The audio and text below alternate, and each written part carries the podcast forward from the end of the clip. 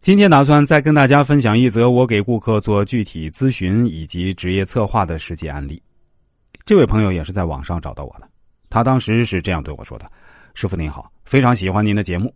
我的情况是这样，昨天我的领导红着眼睛从人事经理的办公室出来，人事经理又把我叫进办公室，说下个月准备晋升我为主管，还要给我涨一千五百元工资，我却一点也开心不起来。”我在广州市增城区的一家私人公司上班。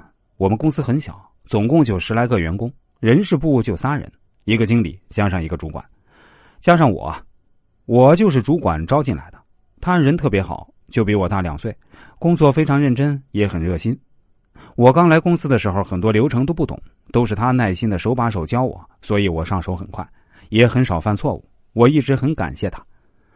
我们经理听说。还是老板的亲戚，有点高傲，也不爱笑。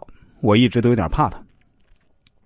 听说老板还有一家大点的公司，所以很少来我们公司。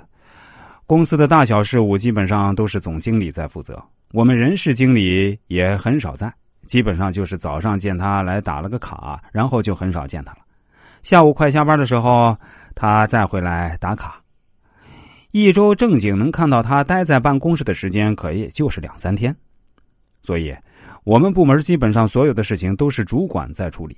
我经常看到主管加班，经理也经常说主管是他的左膀右臂，是他最得力的助手。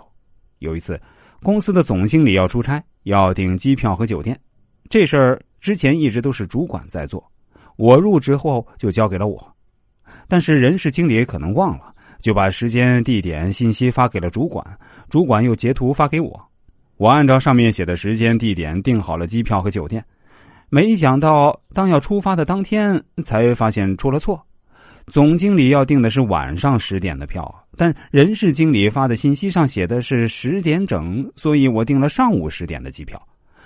登机当天中午十二点多了，我发现总经理还在办公室，就问了一句，这才发现时间错了。人事经理劈头盖脸的就把主管骂了一顿，主管说他是按照发来的时间定的，并没有定错，还把之前微信消息翻给经理看。